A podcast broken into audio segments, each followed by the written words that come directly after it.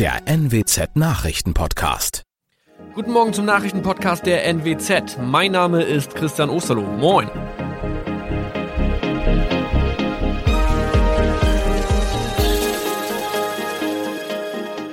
Und das sind unsere regionalen Nachrichten am Morgen.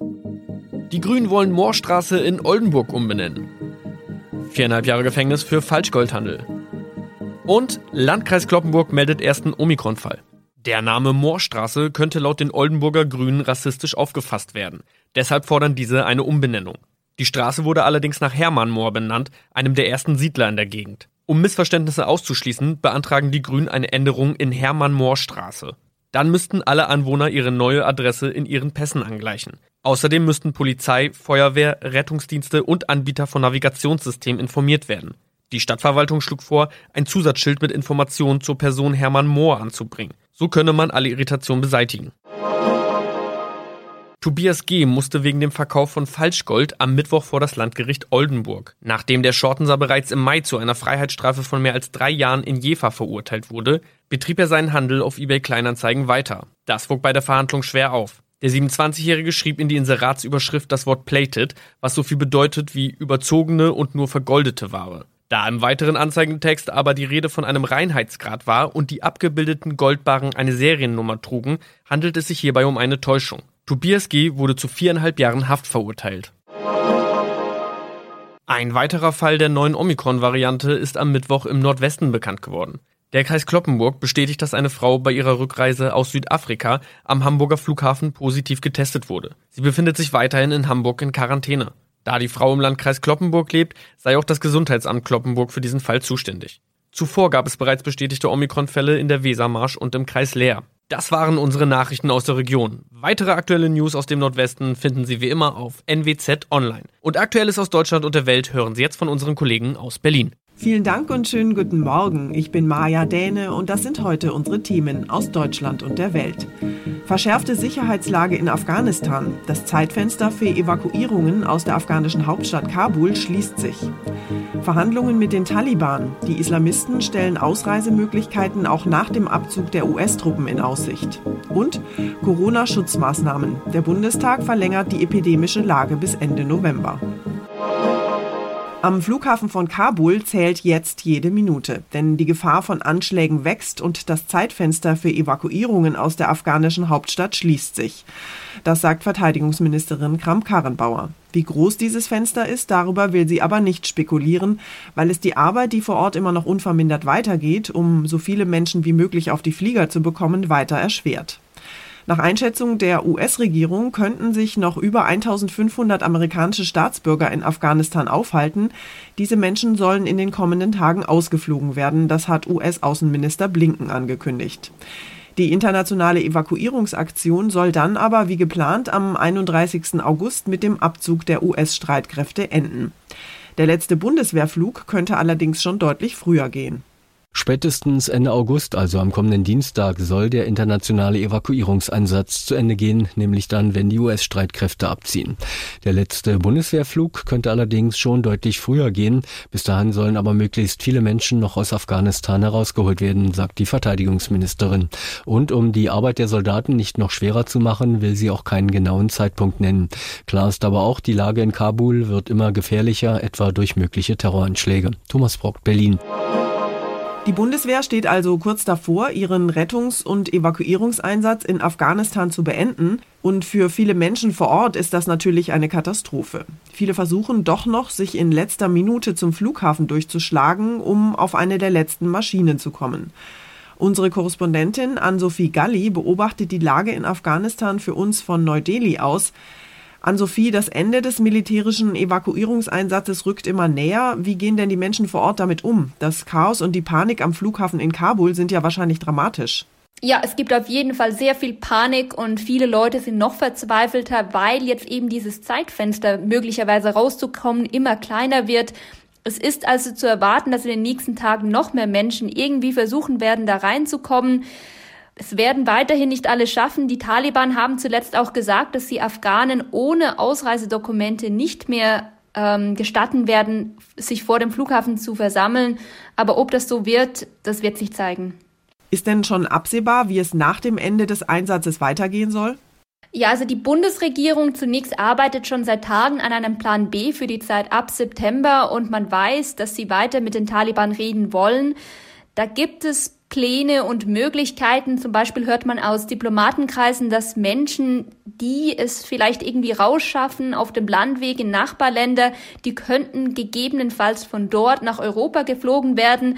Aber das dürfte für die Menschen auch nicht einfach sein. Und was die Taliban wollen, naja, ein hochrangiger Taliban-Vertreter hat gesagt, dass Afghanen auch in Zukunft problemlos ausreisen können. Aber ob das so stimmt, wird sich auch erst später zeigen. Die Taliban haben ja versichert, dass diejenigen, die für die alte Regierung oder für ausländische Organisationen gearbeitet haben, nichts zu befürchten haben. Kann man inzwischen besser beurteilen, inwieweit das tatsächlich stimmt? Die Vereinten Nationen melden, dass es seit der Machtübernahme der Taliban bereits schwere Menschenrechtsverletzungen gegeben hat. Da soll es Massenhinrichtungen von Zivilisten und ehemaligen Angehörigen der afghanischen Sicherheitskräfte gegeben haben. Man muss aber hier auch beachten, dass die Taliban gespalten sein dürften. Der Führung scheint es eher klar zu sein, dass sie Fachkräfte brauchen, also beispielsweise für Ministerien und die Regierung. Aber Hardliner unter den einfachen Taliban-Kämpfern dürfte dies weniger klar sein. Die haben in der Vergangenheit in den sozialen Medien immer wieder geschrieben, dass Ortskräfte von Ausländern nur eines verdienen, und das ist der Tod. Informationen zur Lage in Afghanistan waren das von unserer Korrespondentin in Neu-Delhi. Dankeschön an Sophie. Die Corona-Zahlen gehen hier bei uns in Deutschland ja schon seit einer ganzen Weile wieder steil nach oben und jede Woche werden neue Höchststände erreicht. Gestern wurden erstmals seit drei Monaten wieder mehr als 10.000 Neuinfektionen innerhalb eines einzigen Tages von den Gesundheitsämtern gemeldet. Der Bundestag hat deshalb die sogenannte epidemische Lage von nationaler Tragweite für weitere drei Monate, nämlich bis Ende November, verlängert. Solange es noch eine hohe Zahl ungeimpfter Menschen gibt, brauchen Länder und Behörden vor Ort weiter eine Rechtsgrundlage für Schutzmaßnahmen wie Maskentragen in Bussen und Bahnen. Das hat Gesundheitsminister Spahn gesagt. Ziel bleibt es, eine Überlastung des Gesundheitswesens auf jeden Fall zu vermeiden. Bereits im Juni hatte der Bundestag die Sonderlage verlängert, aber schon da gab es an dieser Entscheidung viel Kritik und die wurde noch mal etwas lauter. Zwar stimmten am Ende 325 Abgeordnete für die Verlängerung, 253 Parlamentarier jedoch dagegen. Fünf enthielten sich. Bundesgesundheitsminister Spahn betonte mit Nachdruck, die Pandemie sei noch nicht vorbei. Deutschland erlebe im Moment eine Pandemie der Ungeimpften. Deshalb müsse auch weiterhin eine Überlastung des Gesundheitswesens im Herbst vermieden werden. Benedikt Meise Nachrichtenredaktion. In Zeiten von Corona hält sich die Lust, einen großen Einkaufsbummel zu unternehmen und mal so richtig Geld auszugeben, ja in Grenzen. Die Stimmung bei den Verbrauchern ist, passend zum aktuellen Wetter im Moment, ziemlich abgekühlt. Das geht aus dem aktuellen Konsumklimaindex hervor, den der Nürnberger Marktforscher GfK heute vorstellt. Die Ersparnisse der Bürger steigen offenbar weiter an. Geld hätten die Verbraucher also genug, sagt IFO-Präsident Clemens Fußt.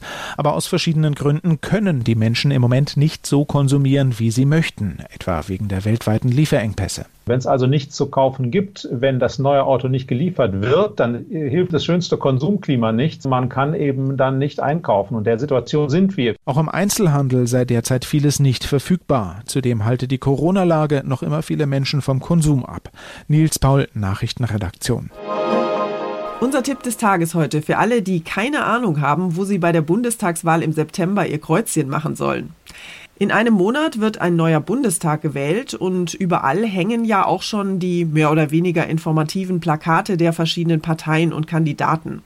Die Auswahl ist groß, aber wissen Sie tatsächlich schon, wo Sie am Ende Ihr Kreuzchen machen wollen? Hören Sie da eher auf Ihren Bauch oder auf Ihren Kopf? Und wählen Sie eher eine Partei oder die Person, die Ihnen am besten gefällt? Thomas Bremser aus unserer Serviceredaktion hat mal ein paar Entscheidungshilfen gesammelt. Thomas, es gibt ja viele Menschen, die eine Partei einfach nur wegen ihres Spitzenkandidaten oder ihrer Spitzenkandidatin wählen. Ist das sinnvoll oder eher nicht? Ja, das kann ich so pauschal nicht sagen. Richtig ist natürlich, dass uns der Kanzler oder die Kanzlerin in der Welt vertritt. Aber am Ende machen ja die Parteien und die Abgeordneten die Politik und stimmen über Gesetze ab. Es gibt in Deutschland das Kanzlerprinzip, also der Regierungschef oder die Chefin legt die Richtlinien der Politik fest. Aber ohne den Rückhalt der Partei ist es natürlich schwer, die eigenen Entscheidungen zu treffen. Also ja, die Person ist wichtig, aber die Inhalte der Partei sollten für die Wahl schon noch etwas wichtiger sein. Dann lass uns doch mal lieber über Inhalte statt über Köpfe reden. Wie kann ich denn da meine Entscheidung treffen? Es gibt ja unendlich viele politische Themen. Ja, natürlich können nicht alle jetzt die Wahlprogramme komplett durchlesen, aber es gibt zum Glück ja Hilfe. Der Valomat startet am 2. September online. Der stellt mir ganz viele Fragen zu politischen Themen. Zum Beispiel, sind Sie für ein Tempolimit auf Autobahnen? Ja, nein oder weiß ich nicht. Am Ende klicke ich dann noch ähm, die Themen an, die mir besonders wichtig sind und der Valomat vergleicht dann meine Antworten mit den Wahlprogrammen und sagt mir, mit welcher Partei ich am meisten übereinstimme. Das kann natürlich sehr gut helfen und es gibt ja noch die TV-Duelle oder Trielle. Es sind ja drei Kandidaten und da erfahre ich auch einiges über die Inhalte. Einige Menschen wählen ja eher taktisch, je nachdem, welche Koalition sie sich am Ende wünschen. Ist das eine gute Idee? Also das war früher viel leichter. Da wusste ich, gebe ich meine Stimme an die FDP, dann unterstütze ich damit auch die Union, weil die danach koalieren. Andersrum bei den Grünen und der SPD. Aber so einfach ist es ja schon länger nicht mehr. Es gibt mehr Parteien und auch mehrere mögliche Koalitionen. Darum raten Experten davon ab, rein taktisch zu wählen. Das kann am Ende nämlich nach hinten losgehen. Wen oder was soll ich wählen? Tipps von meinem Kollegen Thomas Bremser waren das. Dankeschön, Thomas. Und zum Schluss geht es bei uns um eine rosarote königliche Love Story. Norwegens Kronprinz Haakon und seine Frau Mette Marit haben nämlich gerade ihren 20. Hochzeitstag gefeiert. Der fesche Thronfolger und die bürgerliche Party-Queen hatten sich 2001 in der Osloer Domkirche das Ja-Wort gegeben und danach ein rauschendes Fest gefeiert. Ihre Porzellanhochzeit in diesem Jahr ist jetzt allerdings leider ins Wasser gefallen. Die Tochter der beiden, die 17-jährige Prinzessin Ingrid Alexandra, hat sich nämlich mit Corona infiziert und ihre Eltern mussten daraufhin die geplante Feier leider absagen. Sigrid Harms in Oslo, Håkon und Mette schweben aber auch nach 20 Jahren Ehe immer noch auf rosaroten Wolken, oder? Du, das sieht wirklich danach aus. Die beiden haben vor ihrem Hochzeitstag zusammen einen Podcast gemacht und da sagte Håkon, wenn Mette den Raum betritt, dann bleibt das nicht unbemerkt. Und Mette Marit sagt über ihren Prinzen, dass er sie sehe, wie sie ist und dass er sie verstehe. Also das klingt doch sehr romantisch.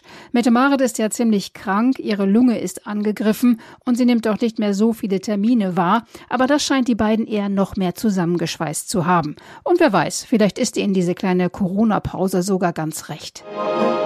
Das war's von mir für heute. Ich bin Maja Däne und wünsche Ihnen einen guten Start in den Tag. Tschüss und bis morgen.